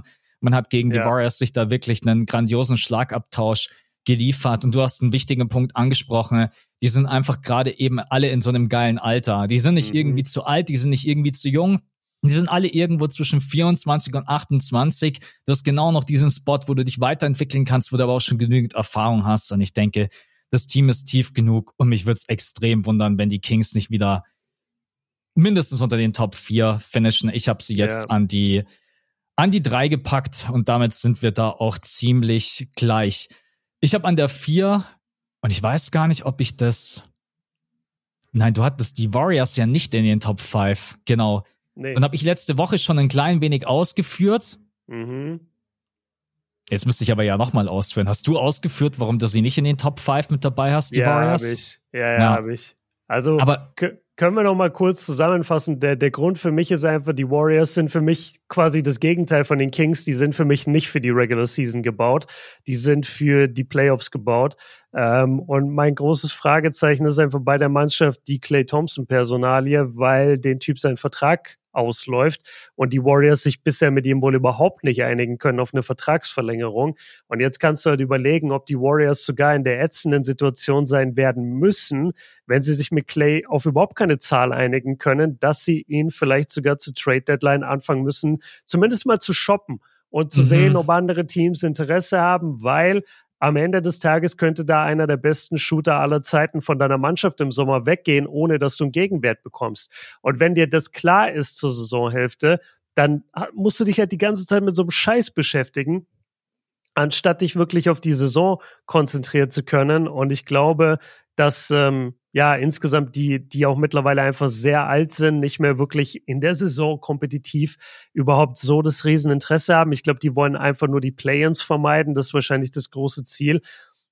Es hängt viel davon ab, ob Kuminga jetzt seinen großen Breakout hat oder nicht. Aber am Ende des Tages, also die Warriors, es würde mich überraschen, wenn sie Top 5 finishen. Ich habe das schon so oft gehört, warum gehen alle davon aus, dass die Warriors keinen Bock haben auf die Regular Season? Dieses Preseason-Game gegen die Kings hat doch genau das Gegenteil bewiesen und Stephen Curry hat immer Bock. Ich weiß nicht, warum man so versucht, sich in den Kopf rein zu versetzen, der Warriors und zu sagen, die haben keinen Bock.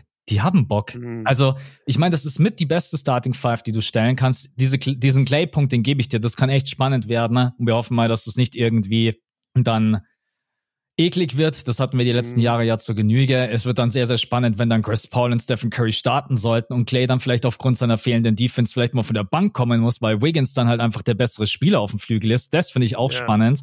Das könnte dann, glaube ich, Clay, weil ich finde, Clay hat irgendwie in den letzten Jahren, wenn ich das mal so ansprechen darf, irgendwie eine komische charakterliche Entwicklung hingelegt.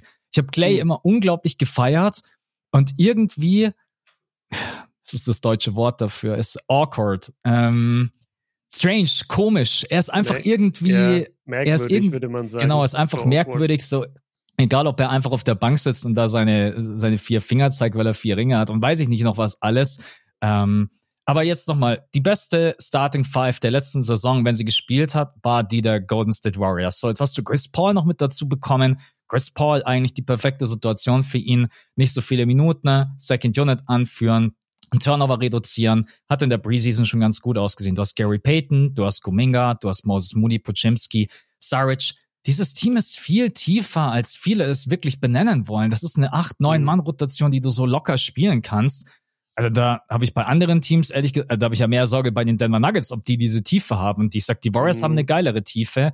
So, ich versuche zu verstehen, ist das dein einziges Argument, warum Clay, also Clay Thompson, dass die nicht in die Top 5 kommen, weil es Nein. passt doch bei den Warriors eigentlich alles. Die beste Starting oder mit die beste Starting Five, viele Talente hinten dran mit einem entsprechenden Ceiling. Was spricht denn gegen die Warriors, dass die unter den Top 4 finishen? Ist also es wirklich nur das Alter und das ja, also, ja, okay. Also das, das Alter ist schon ein gravierender Faktor, weil du musst schon sehen, dass Steph jetzt bald 36 Jahre alt ist. Steph hat in den letzten paar Jahren immer nur so 60, 56 Spiele gemacht. Ähm, Draymond wird nicht jünger. Draymond verpasst immer viel Zeit. Clay hat seine ganzen Verletzungen hinter sich, ist lange nicht mehr der Spieler, lange nicht mehr der Verteidiger, vor allem in der Offensive. Haben wir auch gesehen, wie er deutlich zurückgegangen ist, mhm. obwohl letztes Jahr 21 Punkte, ja, gebe ich ihm, aber trotzdem ist er lange nicht mehr der explosive Clay von früher. Und dann stützt sich schon auch viel darauf einfach, wie viel du jetzt von dieser von Kuminga bekommen wirst, denn du hast Jordan Poole verloren. Jordan Poole hat dir letztes Jahr um die 20, über 20 Punkte gemacht pro mhm. Spiel. So, und der ist jetzt einfach weg. Woher kommen diese 20 Punkte pro Spiel? Das von Kuminga. Halt von Kuminga, ja eben. Das ist eben auch noch ein Faktor. Und ja. wenn du de deine ganzen Argumente gerade über, wie stark die Warriors sind und wie tief und bla bla bla, am Ende des Tages, die waren letztes Jahr ja auch nur Sechster. Mhm. Ja, es weißt gab du? auch zig Gründe dafür. Wiggins hat die halbe Saison mhm. nicht gespielt und ist einfach mit der wichtigste Flügelspieler bei diesem Team. Ja, das, das gebe ich dir auch. Also die, die Rückkehr von Wiggins Oh, das gebe ich dir auch. Die Formulierung kenne ich nur von Shots Fired. das gebe ich dir auch. ja, wir, wir haben ja schon gesagt, heute wird's äh, so ein bisschen fast schon im Debattenstyle. Also mhm. ich gebe dir gerne den, den Punkt mit den Warriors mit, mit äh, Wiggins. Ja, da bin ich total bei dir. Was ich allerdings nicht haben will, ist, dass wir diese ganzen Punkte, die ich jetzt anführe, dass wir die so als kleine Punkte einfach so, so unter den Tisch kehren, weil das Alter ist ein Faktor. Das, mhm. das Thema mit Clay ist ein Faktor. Jordan Poole weggegangen, 20 Punkte fehlen dir pro Spiel ist ein Faktor. Also ich finde, diese drei Punkte kann man nicht einfach so wegstreichen. Und ich, ja, ich sage das auch deswegen mit der Regular Season, weil wie gesagt, letztes Jahr wurden sie Sechster. Ähm, Draymond hat schon vor Jahren mal gesagt, so, ey, weißt du, was das Schwerste ist für uns? uns jedes Jahr für die Regular Season zu motivieren. Und damals waren die Kings noch scheiße und dann hat er gesagt so, ey, weißt du, wie das ist für uns, wenn wir nach Sacramento gehen und überlegen, wir müssen jetzt hier heute ein Spiel machen? Wir haben da keinen Bock drauf, hat er gesagt. Mhm. Und er, er spricht da ja für die Mannschaft. Er ist ja der Leader der Mannschaft und die, die gewinnen seit zehn Jahren auf dem allerhöchsten Niveau. Ich sage einfach, dass denen die Regular Season mittlerweile einfach nicht mehr so wichtig ist. Ich sage nicht, dass sie keine Spielfreude empfinden. Ich sage nicht, dass Steph sicherlich unglaublich viel Spielfreude empfindet und versprüht, aber ich glaube, die sind auch voll okay damit, wenn sie Platz sechs sind. Hauptsache, sie müssen nicht das Play-In spielen. Mhm. Ich, ich glaube nicht, dass sie diese, diesen Leistungsdruck wirklich bei sich spüren, wie andere Mannschaften, wie zum Beispiel die Kings oder die Suns, über die wir noch nicht geredet haben. Und sie sind auch nicht so in ihrer Prime wie jetzt beispielsweise ein Team wie die Nuggets, wo du halt einfach sagst, ja, okay, gut, die sind ja. jetzt gerade so zusammen, das ist ihre Prime, Jokic ist der beste Spieler der Welt, dass die, die gehen schon aus, äh, ähm, aus Reflex gehen die schon auf, auf Top 2, weißt du? Ja, ja, okay. Nee, ich, ich, ich verstehe, ich verstehe deine ganzen Argumente und ich glaube auch bei den Warriors kann man wieder dieses Worst-Case und Best-Case-Szenario aufmachen. Im Best-Case ja. sind natürlich alle gesund. Die Clay Thompson-Problematik, die wir gerade angesprochen haben, die wird überhaupt keine. Kuminga, Moses, Moody, hinten dran, Pujimski, entwickeln sich alles. Alle sind junge Spieler. So ein Spieler wie Saric schlägt ein, Chris Paul akzeptiert diese Rolle von der Bank oder wird auch von der Bank eingesetzt. Dann sehe ich die Warriors ganz weit oben wenn jetzt so ein paar Dinge eintreffen sollten, wie du sie gerade eben beschrieben hast, dann könnten die Warriors natürlich auch irgendwo wieder bei diesen 44, 45, 46 Siegen landen. Das ist alles irgendwo möglich. Ähm, Genau, also ich will jetzt auch irgendwie deine Argumente gar nicht schlecht reden, weil das sind legitime Argumente. Deswegen würde ich, mhm. ich werde aber mir die Argumente abspeichern für später, für die Lakers. ja. Deswegen würde ich sagen, jetzt gehen wir noch mal, also ich habe die Lakers an der 5, die Warriors an der 4, die Kings an der 3 und du hattest es gerade eben an der 4 die Kings, das heißt bei dir fehlt jetzt die 3. Genau, bei mir fehlt jetzt die 3 und da habe ich eine neue Mannschaft wo ich wirklich lange gezögert habe, ob ich ihnen so eine hohe Positionierung geben will. Jetzt aber mittlerweile nach der Preseason und nachdem ich mich auch viel mehr mit dem Kader beschäftigt habe, ich habe sie da einfach die Suns. Mhm. Die Suns sind für mich wirklich Muss man machen. Ja. sehr stabiles Team. Ja, also sind im Duell, wie gesagt, mit den Kings um die beste Offense der NBA. Kann sein, dass sie die Kings auch ehrlich gesagt total abhängen mit ihren drei überragenden Scorer, Beal, Booker und KD. Das ist halt schon eine Big Free Scoring macht, die wir so eigentlich noch nie gesehen haben, außer in Brooklyn. Und da ist was relativ schnell vorbei, leider. Ähm, du hast aber nicht nur die Big Three. Du hast einen Nurkic, der diese drei, finde ich, super ergänzt mit seinem Playmaking, mit seiner Spielintelligenz. Das hat Booker auch sehr gelobt. Ja, er ist nicht der Verteidiger wie Aiton, das ist mir klar. Ich weiß auch, dass die Suns jetzt nicht ein Lockdown-Defense-Team werden. Ich glaube aber, dass die Offensive sich schon durch unter anderem die Nurkic-Personalie zumindest so weit bewegen wird, ähm, also in Motion sein wird und dadurch auch genug freie Würfe für alle rauskommen, dass die Offensive einfach dieses Team trägt und nicht die Defense. Nochmal, die Kings waren letztes Jahr Zweiter, hatten die beste Offense der Liga und das 4 oder 25 schlechteste Defense. Also du kannst mit einer sehr guten Offense schon eine Menge reißen in der Regular Season. Ja. Ähm, dann, lass mich noch gucken, was, was habe ich mir noch aufgeschrieben? Ja, wie gesagt, diese, diese Roleplayer-Tiefe. Ich muss gerade kurz das Roster suchen. Also du hast die Big Three, dann hast du Nurkic, dann hast du einfach viele gute, äh, vor allem Guards und Forwards, ehrlich gesagt, die schießen können. Äh, Grayson Allen beispielsweise, äh, hier Damian Lee kann unfassbar schießen. Äh, Yuta Watanabe hat man geholt, der hat unfassbar geschossen letztes Jahr. Dann hast du noch einen Eric Gordon geholt, der bringt dir äh, die Defense. Grayson Allen bringt dir Defense. Du hast Joshua Kogi, der bringt dir Defense. Also auf dem, auf dem Wing hast du eigentlich wirklich auch defensiv einiges. Ich weiß, dass die Bigman-Position ein bisschen dünn ist. Ja, du hast noch Eubanks, du hast Metu, du hast aber hauptsächlich eigentlich Nurkic. Du hast ja. Nurkic, KD und spielst wahrscheinlich auch so die meiste Zeit. Okay. Ja, da wirst du an den Brettern wahrscheinlich ein bisschen gekillt. Ja, da bist du defensiv und im Korb ein bisschen anfällig gegen die absoluten, gegen die Jokics und die ADs. Von mir aus. Aber du spielst nicht jede Nacht gegen die. Und ich glaube, dass die mit ihrem ja, mit ihrem System relativ erfolgreich sein können und die gegnerischen Teams einfach aus der Halle schießen. Und deswegen habe ich sie Top 3. Mhm. Also ich habe sie logischerweise an der 2, weil ich habe nur noch zwei mhm. Spots äh, frei.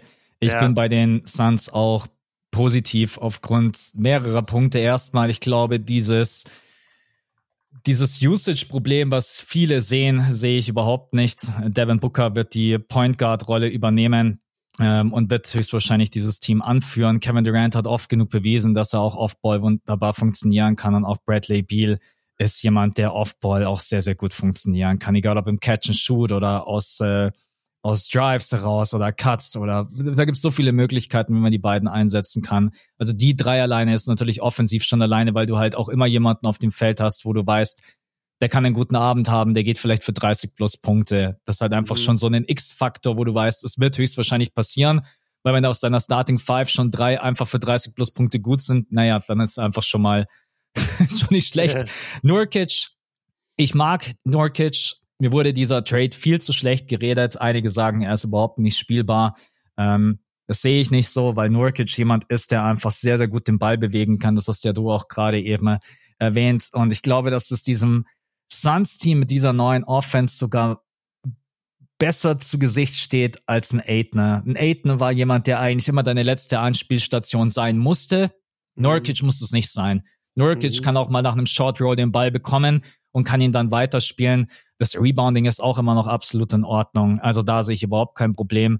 Dann auf dem Flügel Grayson Allen. Ich glaube, da bekommt man einfach einen grundsoliden Spieler, bei dem man ein bisschen schauen muss. Er hatte schon eine grandiose Saison mit guten Quoten. Er kann gute Defense spielen. Auf der anderen Seite hatte diese Defense natürlich an der Seite von Drew Holiday und Janis gespielt und Brook Lopez. Yeah. Da kann man natürlich über, drüber diskutieren, ob da vielleicht sogar ein Bobby Kjörn ein guter Verteidiger wäre in, diese, in diesem Lineup. äh, Eric Gordner ist jemand, der sicherlich noch mal ein bisschen Playmaking mitbringen kann, vielleicht auch in den Minuten, in denen Devin Booker noch nicht auf dem Feld steht. Wie wir noch gar nicht erwähnt haben, Cater Bates Diop ist auch ein extrem geiler Flügelspieler, mhm. auf den habe ich große Hoffnungen, dass der in der Rotation seinen Platz findet. Und ansonsten muss man schauen. Es kann natürlich sein, dass Nurkic dann irgendwann gegen gewisse Lineups einfach schwer spielbar ist. Du hast die Defense angesprochen. Du hast die Rebound. Das Rebounding ist natürlich auch nicht mehr noch so wie vor seiner Verletzung.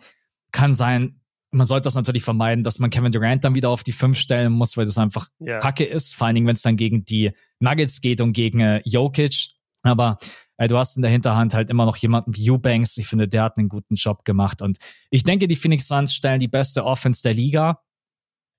Ich glaube, sie haben das Potenzial dafür. Man ist von der Spitze her so gut besetzt wie kaum ein anderes Team. Natürlich könnte man sich vielleicht wünschen, dass es noch ein bisschen ausgeglichener wäre. Wenn ich jetzt die Wahl hätte, würde ich Bradley Beal hier rausnehmen und würde einen Superstar äh, Frontcourt-Spieler reinpacken wie ein AD äh, oder Janis. Aber wir sind ja. ja nicht beim Wunschkonzert. Ähm, genau, das gibt's denke, nur bei den Lakers. Das gibt's das nur bei den Lakers. Und was ich auch noch erwähnen möchte, Frank Vogel ist der neue Head Coach mm. und ist ein sehr, sehr guter defensiver Head Coach. Und vielleicht kann er so ein bisschen, was dem Team an Defense fehlt, ihnen einfach durch Taktik und Analyse mitgeben, dass man einfach vielleicht trotz allem irgendwie eine Defense stellt im Mittelfeld. Jetzt nicht ja. wie dein Beispiel, die Kings an Position 28. Alles mm. möglich. Wenn du natürlich ja. eine Offense stellst mit einem 123er Offensive Rating in der kommenden Saison, ja gut, dann mach es so. Aber ich glaube, dass Frank Vogel schon jemand ist, der bewiesen hat, ähm, er kann defensiv extrem gut coachen. Wird trotzdem eine Herausforderung. Ja, so ein Team bestehend aus Superstars ist übrigens mein Favorit auf den Coach of the Year. Weiß ich nicht, was du dazu sagst, mhm. aber ich glaube, dieses Team mit diesen drei Stars zu, zu kontrollieren, zu koordinieren, wenn er das hinbekommt und kommt unter die Top 3, Top 2 oder im Optimalfall an die 1, dann könnte er, glaube ich, Coach of the Year werden. Aber mhm. das ist ein anderes Thema. Ich habe die Phoenix Suns an der 2 und du hattest sie an der 3. Es wird gerade, jetzt wird es so lustig, weil jetzt, ich weiß, du hast die Nuggets in der 2 und du hast die Lakers in der 1. Gib uns, komm. Moment, Moment. Erstmal, lass, lass mich erstmal festhalten. Ich habe äh, beim Coach of the Year habe ich auch äh, Frank Vogel quasi als, als Underdog-Kandidat mit, mit bei mir rein, weil ich das Gefühl habe, über ihn redet halt überhaupt niemand. Also es kriegen auch ganz wenige irgendwie nur mit, dass er überhaupt bei den Suns jetzt ist. Hey, immer und, noch Monty Williams da. genau. Und äh, der mittlerweile in Detroit ist, ne? Ja, also genau, hat richtig. Sich, hat sich auch eine Menge geändert. Ich glaube, den größten Coaching-Vertrag irgendwie der letzten Jahre oder ever mhm. unterschrieben oder so. Auch krass. Ja. Auf jeden Fall, ich ja, kann das, kann dem allen zustimmen, was du bei den Suns gesagt hast. Ich bin sehr gespannt, was Vogel mit dieser Defense macht. Ob der da sogar noch was rausholt, weil eigentlich guckst du ja auf dieses Team und sagst, okay, die sind einfach offensive, offensive, offensive. Die werden jedes Team aus der Halle schießen. Aber damit du in den Playoffs was reißen kannst, das haben wir dann gesehen bei den Kings und das siehst du eigentlich immer bei den Top Offensive Teams, die aber keine gute Defense stellen. In den Playoffs musst du musst du trotzdem verteidigen können. Mhm. Und was Vogel da mit dieser Mannschaft macht. Ich erwarte jetzt nicht 220er Lakers, aber ich kann mir schon vorstellen, dass er trotzdem eine ordentliche Defense da rausholt. Und ähm, ja, bin mal sehr gespannt auf die Saison. Ich glaube, das wird auf jeden Fall geil. So, und jetzt. Ja, wie er schon grinst. Max. Jetzt, ich bin so gespannt. Aber ich habe mich auch schon den ganzen Pod drauf gefreut. Vielleicht hast du auch die Lakers unter zwei und die Nuggets unter eins, aber let's okay. go. Max. Er streckt sich einmal, er atmet durch. ich bin all in was die Lakers angeht. Oh und ich Gott, sage Mensch. dir, die Lakers holen den Number One Seed. Ja. Die Lakers holen den Number One Seed mit einem 39-jährigen LeBron und mit einem MVP-Kandidat AD. Die letzten so. Jahre nie 55 Spiele gemacht haben? Sorry, das Warriors-Argument ja. ja, kommt gleich zurück. Mach erst mal und dann let's go. Let's okay. go. Okay, also Ey, aber vergiss die Nuggets. Ich, ja, übrigens, die sind auch noch da. Also du musst dann schon noch so sagen, was mit den Nuggets ma, ist. Mach ich noch, mach ich noch, keine Sorge. Also ich rede gleich über die Nuggets, aber wir sind jetzt eher alle auf die Lakers fokussiert. Also die Lakers hatten meiner Meinung nach einen der besten Sommer überhaupt in der ganzen NBA. Die haben Hachimura lange ans Team gebunden, die haben Reeves lange ans Team gebunden, beide zu fairen Dealen faire Deals. Ich war etwas überrascht, dass Reeves so wenig am Ende nur bekommen hat. Mhm. Ähm, auf jeden Fall sehr, sehr stabil. Damit hat man LeBron, AD, Rui und Austin Reeves äh, mal für, also man hat insgesamt jetzt diese Vertragssituation aus den letzten Jahren, wo man immer nur irgendwie die beiden großen Superstars hatte und drumherum diese ganzen ein, zwei Jahresverträge und Minimumverträge. Den Quatsch hat man jetzt erstmal weg. Man hat Gabe Vincent auf einem langen, langen Vertrag aus Miami geholt. Der hat letztes Jahr Final Starting Five gespielt. So, das ist auf jeden Fall ein sehr solider Pickup auf der, auf der Point Guard Position.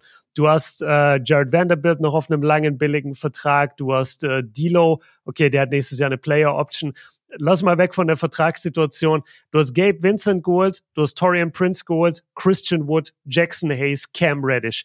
Diese Mannschaft hatte einige Lücken letztes Jahr. Die hatten Probleme im Frontcourt, da waren sie zu dünn. Anthony Davis hat keine Pausen bekommen. Jetzt haben sie die gefüllt. Sie haben jetzt mit Jackson Hayes, mit Christian Wood, ähm, mit Vanderbilt auch, mit Hachimura haben sie wirklich viel, was sie im Frontcourt stellen können.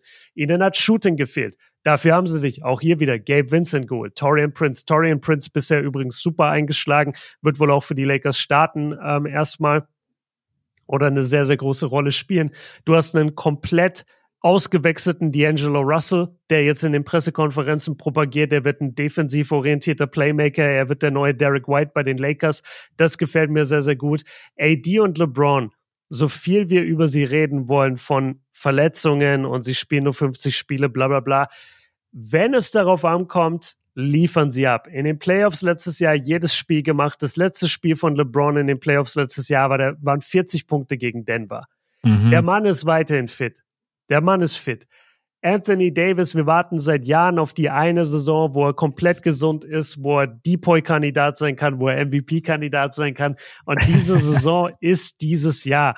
Und ich sag's nochmal, das Thema bei den Lakers war immer, dass sie einfach auch zu dünn auf den Positionen aufgestellt waren und dass zu viel Druck auf LeBron und AD gelastet ist. Jetzt mittlerweile hat man so viele Frontcourt-Spieler, dass die beiden überhaupt keinen großen Druck haben. Und das Schöne ist, viele von diesen Spielern sind auch keine irgendwie Veteranen, die auf ihrem letzten Deal da, darum krebsen, sondern es sind irgendwie Leute wie Hachimura oder wie äh, Torian Prince eben, die noch voll in ihrer Prime sind, die abliefern wollen. Austin Reeves ist einer der kompetitivsten Spieler, die wir die letzten Jahre in der NBA gesehen haben. Der hat bei Team USA sich reingehangen. Das sind alles Spieler, die wollen gewinnen. Und selbst wenn dann AD und äh, LeBron so ein bisschen im Lazarett liegen oder im Krankenbett ähm, und, und schon ins, ins Altersheim müssen, weil schon Bettruhe ist, dann können die anderen Spieler abliefern. Dann sind die anderen da. Verstehst du? Dieses mhm. Team ist viel jünger als diese Lakers-Teams früher. Die sind mehr eine Einheit. Du musst auch sehen, letztes Jahr haben Leute wie Hachimura und so, die haben ja voll wenig Spiele nur für die Lakers gemacht, weil die ja erst zur Mitte, Ende der Saison dazugestoßen sind. Das ist alles besser geworden. Du hast Kontinuität drin, du hast bessere Spieler drin, du hast mehr Tiefe drin, du hast LeBron und AD, die sich besser auf das fokussieren können, was sie am besten können. Und das ist vor allem ehrlich gesagt in der Regular Season auch ein bisschen resten.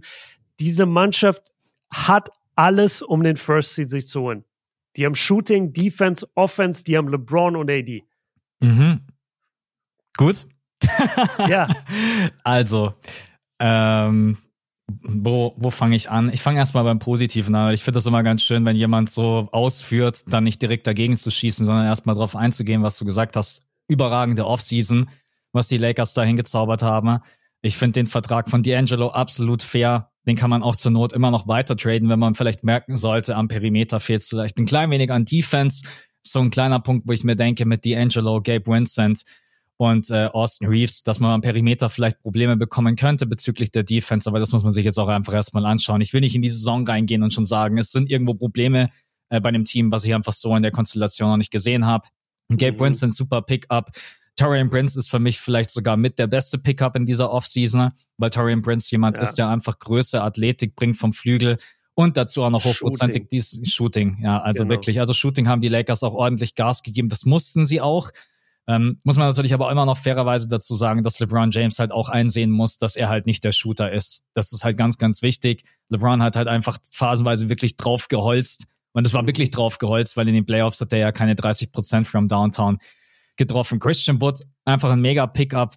Der Vertrag 2,7 Millionen US-Dollar, er bringt dir Spacing.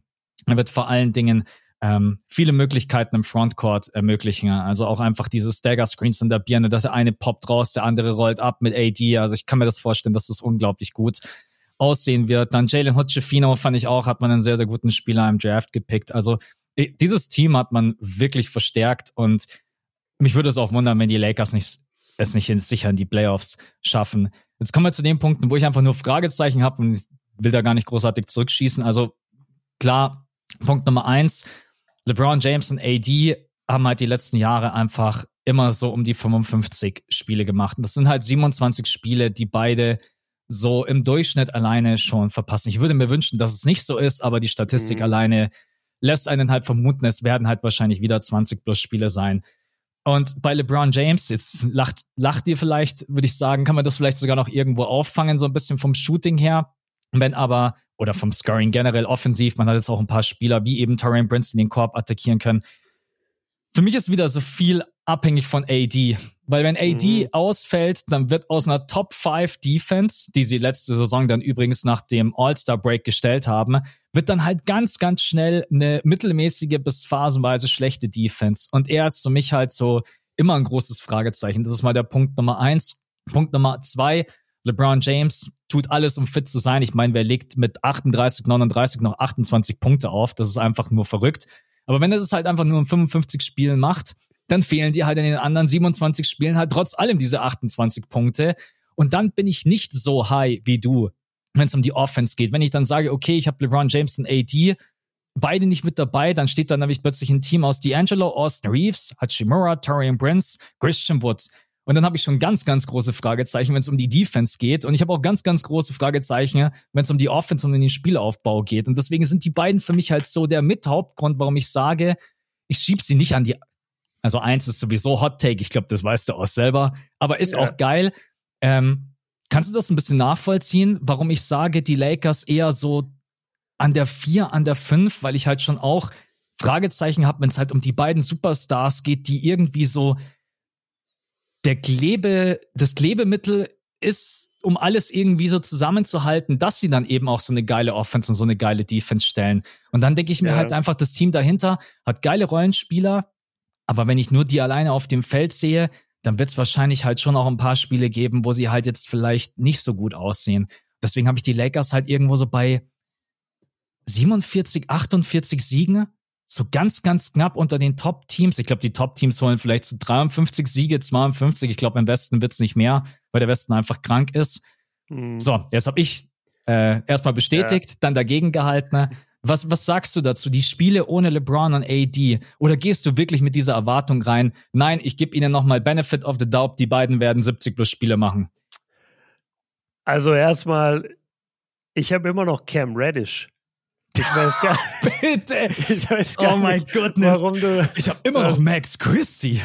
Oh my ja, Ma goodness. Max Christie lieben die Lakers-Fans, ja. Und Alex Fudge auf einem Two-Way-Contract. Also Leute, man. Hallo? Also, ähm, ja, wenn sich jetzt äh, auch wieder alle, beruhig, alle beruhigt haben beim, beim Zuhören, Leute, offensichtlich, ja. Die Leute im Bus springen einfach durch die Gegend äh, in, im Gym, sie schmeißen die Hantel auf den Boden und sagen, ja. no, walk out. Nee, nee D-Abo beim Pod.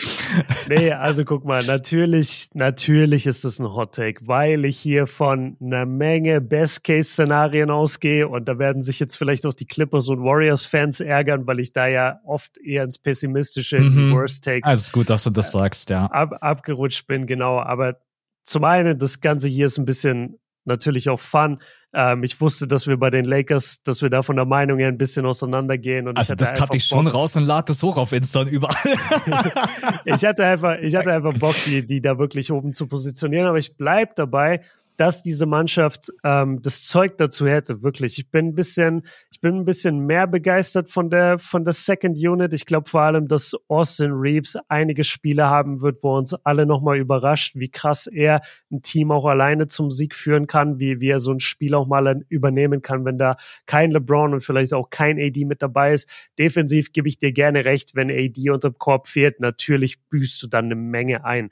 Und mhm. ähm, der etwas dünnere defensive Front äh, Backcourt, sorry, also auf dem Guard und einfach ein Perimeter Defense, den kannst du dir ja halt leisten bei den Lakers, weil sie eben AD hinter sich wissen. Und wenn der nicht da ist, natürlich brichst du dann defensiv ein bisschen ein. Das gebe ich dir alles.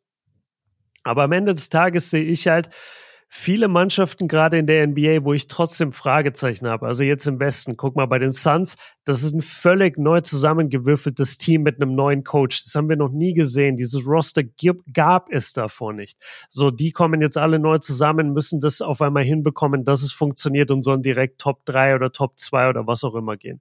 Bei den Kings haben wir schon drüber geredet. Ich glaube, da sind die anderen Mannschaften drumherum einfach besser geworden. Jetzt kommen wir mal zu den Nuggets. Die Nuggets sind für mich der große Verlierer der Offseason. Und ich bin leider, tut mir leid, Leute, ich bin sehr, sehr low, was die Erwartungen angeht. Ich verstehe einfach nicht, wie ihr euch das schönreden könnt, dass ihr sagt, guck mal, hier sind zwei oder vor allem der eine Leistungsträger von der Bank weggegangen. Ja, und das fangen wir jetzt schon auf mit Christian Brown und mit ein paar Rookies. Also das ist mir echt zu optimistisch gedacht, dass es da ständig heißt, so Jokic ist so gut. Ja, natürlich ist Jokic so gut. Und ich habe auch die Denver Starting Five wahrscheinlich über 98 Prozent aller anderen Starting Fives in der NBA wenn nicht über allen. Aber am Ende des Tages brauche ich trotzdem noch eine Bank. Und die Lakers habe ich gerade aufgezählt, da kannst du Spieler eins bis zehn, eins bis elf aufzählen, denen kannst du Minuten geben. Und bei Denver hast du fünf Spieler, dann Christian Brown und dann nur noch Rookies. Und mhm. das ist mir ein, und, und halt Leute, die keine Rolle spielen, wie Reggie Jackson, die Andre Jordan und solche Leute. Und das ist mir einfach zu dünn. Und deswegen, obwohl ich so low bin, was die Nuggets Erwartung angeht, habe ich sie trotzdem noch an der 2, weil ich sage, Jokic ist so gut und ich weiß, Jokic bringt jedes Ist halt Spiel. fast immer da auch, muss man sagen. Außer er hat jetzt dann am Ende keinen Bock mehr, dann spielt er halt auch genau. nur 64 Spiele oder was er dann gemacht hat. Ja, also genau, das, das wäre auch mein, mein nächster Punkt gewesen. Jokic, du kannst ihn eigentlich verbuchen mit 70 Spielen safe. Er ist ja. immer gesund. Er ist immer da die letzten Jahre gewesen, was auch krass ins Gewicht fällt für die Nuggets sicherlich. Ähm, sie haben das erste Mal Jamal Murray wirklich von der ersten, vom ersten Spielern. Der muss sich nicht rehabilitieren, der muss sich nicht erst zur Mannschaft neu finden. Nee, der ist ein All-NBA-Talent und ist jetzt endlich wieder auch gesund da. Die werden wieder eine Top 5 Offense haben. Die werden eines der besten Net-Ratings haben der NBA. Gebe ich ihnen alles aber die werden auch so viele Spiele einfach verlieren, weil ihre Starting Five komplett am Ende ist, konditionell in einem Back-to-Back -Back vielleicht und sie dann einfach irgendwelche Rookies reinwerfen. Mhm. Und da, da bleibe ich auch dabei. Und ich, ich, also ihr könnt mir gerne kommen mit Trades. Ihr könnt gerne sagen, ja, aber was, wenn die Nuggets zur Trade Deadline noch aktiv werden? Ja, dann ist ein anderes Thema. Wenn sie sich noch einen soliden Sechser und Siebener Mann holen, okay, dann können wir reden. Aber ihr habt bisher nur eine Starting Five und Christian Brown. Das ist für mich nicht Top-Seed-Niveau. Und äh, nochmal, die Lakers, alle Lücken, die sie hatten in der, in der Mannschaft letztes Jahr, haben sie aufgefüllt. Und sie können halt LeBron und AD dadurch auch so viel mehr Erholungszeit geben. Die müssen nicht so viele Minuten abreißen wie die letzten Jahre. Das ist so mein, mein Take. Wenn die Lakers jetzt am Ende die vier werden, so be it. Ja, Kann passieren. Gott, ja. Natürlich. Und dann reden wir wieder über drei, vier Siege und dann kann jeder sagen, Björn, du bist ein Idiot. Go to town. Könnt ihr gerne machen. Das stört Macht mich gar keiner. nicht. Dafür ist unsere Community das, zu nett. Das stimmt, unsere Community ist übertrieben korrekt. Ja, aber das ist quasi mein, mein Take. Ähm, mhm. Ich habe die Nuggets einfach nicht an der Eins. Ich sehe eine Menge Positives bei den Lakers, deswegen sage ich, sie können die Eins sich holen. Und alles dahinter ist so ein bisschen, wo ich ja einfach auch Fragezeichen habe. Und ja, Deswegen Lakers an der Eins für mich. Aber kann sich natürlich auch ändern. Ich finde, die Nuggets sind das beste Beispiel für den Worst Case und den Best Case. Der okay. Worst Case ist das, was du gerade angesprochen hast, und zwar du hast deine Starting Five und mhm. dahinter Christian Brown kann seine Leit Leistung aus den Playoffs nicht bestätigen. So Spieler wie Reggie Jackson und Justin Holiday spielen keine gute Saison im Backcourt. Ähm, dann Vladko Kancha, den muss man auch mal hervorheben. Das ist jemand, ja. der oft vergessen wird, der sehr, sehr gute Minuten auf der vier abgerissen hat. Aber auch der muss jetzt natürlich mehr Minuten gehen, weil Jeff Green nicht mehr da ist. Worst Case, mehr Minuten, schlechtere Effizienz und so weiter und so fort. Und dann hast du halt wirklich nur noch diese fünf und dahinter eigentlich nichts. Es mhm. ist tatsächlich genau. einfach so. Ähm, der Best Case auf der anderen Seite ist natürlich die Starting Five. Erstmal bleibt gesund. Jokic macht 70 plus Spiele. Und so Spieler wie Reggie Jackson, Christian Brown, Vladko Kancha und so weiter können ihre Leistungen bestätigen. So ein Spieler wie Justin Holiday bringt vielleicht nochmal ein bisschen Perimeter-Defense mit rein. Dann hat man halt auf jeden Fall eine, sag ich mal, sieben, acht Mann-Rotation, mit der man schon durch die Saison kommen kann. Ähm, ich bin ein bisschen optimistischer, was die Regular Season anbelangt. Ich bin allerdings tatsächlich pessimistischer, wenn es um die Playoffs geht, weil da wird halt dann mal so, wir kommen gerade so durch, nicht reichen. Also ich glaube, mhm. dann wird man zur Trade Deadline auch noch irgendwo aktiv werden müssen. Ich bin halt jetzt einfach nochmal vom Best Case ausgegangen, weil Jokic auch einer mit der Superstars ist, bei dem man sich eigentlich drauf verlassen kann. Und er macht halt auch wirklich jeden um sich herum besser. Und trotz allem wird das eine lange und harte Saison. Man hat, weil du gesagt hast, mit einer der schlechtesten Offseason finde ich auch, man hat auch da wieder, ich verstehe es nicht, die Andre Jordan geholt. Es waren so viele andere gute Center auf dem Markt. Also da muss ich auch nochmal ehrlich sein, ey, da hole ich ja lieber Dwight Howard. Da hole ich doch lieber mhm. Dwight Howard, bevor ich die Andre Jordan hole. Oder so Spieler wie Mo Bamba war auf dem Markt, Ball Ball war auf dem Markt. Also gut, das muss man jetzt nicht sagen, dass die jetzt dann irgendwie den großen Impact haben, aber die Andre Jordan ist wirklich, und ich verwende dieses Wort sehr, sehr selten, ne, washed, washed, washed. Der Typ ist, ist wirklich. Weißt du, weißt du, wie washed die Andre Jordan ist? Weiß der ich nicht, der ist nicht mal beim Team oder was? Nee, nee, umgekehrt. Der ist so washed, der war letztes Jahr schon in der Mannschaft und du hast es einfach vergessen. Ja. Der ja, war letztes Jahr schon bei Denver, hat aber nur 39 Spiele gemacht, hat, glaube ich, in den Playoffs überhaupt nicht gespielt. Äh, ja, hat drei Spiele gemacht für Denver, dreimal Garbage Time und das mhm. nur in der mhm. ersten Runde. Also ja, musste ich. Für 3,2 äh, Millionen US-Dollar. Hey, Nuggets, ruft mich an. Kein Problem. Ja Vorwahl gebe ich euch durch Deutschland plus 4,9 einfach vorne dran und dann die Nummer, äh, da kommt ja. der. Nein, ähm, um das Thema zuzumachen, alles gut. Ich, ich glaube, in diesem Westen kann man auch nur falsch liegen. Am Ende mhm. gehen die Phoenix Suns an die Eins. Alles funktioniert, alles klickt. Die spielen eine Offense wie jenseits von Gut und Böse. Kann auch alles passieren. Vielleicht gehen auch die Kings an die Eins. Du, du ja. weißt es nicht, deswegen. Der Lakers ist natürlich irgendwo ein bisschen ein Hot Take, aber eigentlich auch jetzt halt wegen der Verletzungsanfälligkeit von AD und LeBron James. Es gibt auch einfach gute Argumente gegen die Denver Nuggets. Ich habe ihnen jetzt als Champ und letztjähriger Number One Seed nochmal diesen Seed gegeben, wobei ich mhm. auch sagen muss, Geld drauf wetten würde ich nicht, Leute. Nee, um euch auch gleich nochmal vom Glücksspiel abzuraten. Ja, macht yes. die Scheiße nicht. Ähm, und deswegen hat Le jetzt wollte ich gerade sagen, LeBjörn James. Ich weiß nicht, was. äh, aber ist schon in Ordnung, oder? Wenn ich dich LeBjörn nenne, ist kein Problem. Ja, ja, das, ähm, das ist der nächste deswegen, Spitzname. deswegen hat Björn die Lakers an der Eins und ich habe die ähm, Nuggets an der Eins und dann wollen wir vielleicht nochmal unsere Top 5 vorlesen, weil es halt doch ein bisschen durcheinander war. Also ich habe die mhm. Denver Nuggets an der 1, ich habe die Suns an der 2, die Kings an der 3, die Warriors an der 4, die Lakers rutschen hoch an die 5, weil ich eben bei den Memphis Grizzlies jetzt einfach viele Fragezeichen habe. Und ja. deswegen sind die Grizzlies bei mir jetzt an der 6, würden es aber auch noch sicher in die Playoffs schaffen. Und jetzt äh, kommen Björn mit seinen Top 5, weil die 6 weiß er ja nicht mehr. Ich glaube, das waren die Warriors, aber ich bin mir nicht sicher. Ich bin mir leider auch nicht mehr sicher. Ich glaube, du hast Leute. die Warriors nicht im Play-In gehabt. Ich glaube, du hattest sie an der 6, aber ist auch egal. Okay, also ich habe an der 1 die Lakers, an der 2 die Nuggets, an der 3 die Suns, an der 4 die Kings und an der 5 die Grizzlies. Wie er selber grinsen muss. Ja, ich muss schon ein bisschen äh, lachen. Es ja. ist wirklich sehr, sehr optimistisch von mir gedacht, aber es kann passieren. Und ich glaube halt, also LeBron wird nicht in der Saison gesund sein, aber AD vielleicht. AD jetzt vielleicht einmal wirklich in seiner Karriere hätte jetzt mal die Möglichkeit, nachdem auch die ganzen Bigs ähm, die internationalen Bigs vor allem alle jetzt ihre MVPs und Titel gewonnen haben die letzten Jahre. Es wird einfach mal Zeit für eine dominante AD-Saison im Westen auch. Das wäre wirklich was Besonderes. Und ich habe das Gefühl, dass er dieses Jahr jetzt einmal am Start sein wird. Es wäre so schön. K können wir bitte nicht zehn gute Lakers-Spiele zu Beginn haben und dann knickt AD um und ist 15 mm. Spiele raus. Das war die letzten Jahre immer so. Davis ja. kommt rein in die Saison, spielt wieder Depoy, wieder MVP, rastet komplett aus, dominiert jeden, zack. Irgendwas komisches, keine Ahnung. Das Parkett stand irgendwie schief, ich weiß es nicht. Ja. Und dann ist er einfach verletzungsbedingt raus. Ähm, ja. Okay, dann sind wir, dann sind wir durch mit unserem Power Ranking. Sechs Wochen, sechs Podcasts und jetzt äh, geht's am Mittwoch los. Wollen wir noch ganz kurz Tipps raushauen? Eine Minute. Nuggets gegen ja. Lakers, Opening Game und dann die Suns gegen die Warriors. Wer gewinnt das erste Spiel? Der Champ oder die Lakers? Die Lakers also müssen ja eigentlich sofort gewinnen, weil sie kriegen ja den Number One Seed. Ich sag, die Lakers hauen sie direkt weg.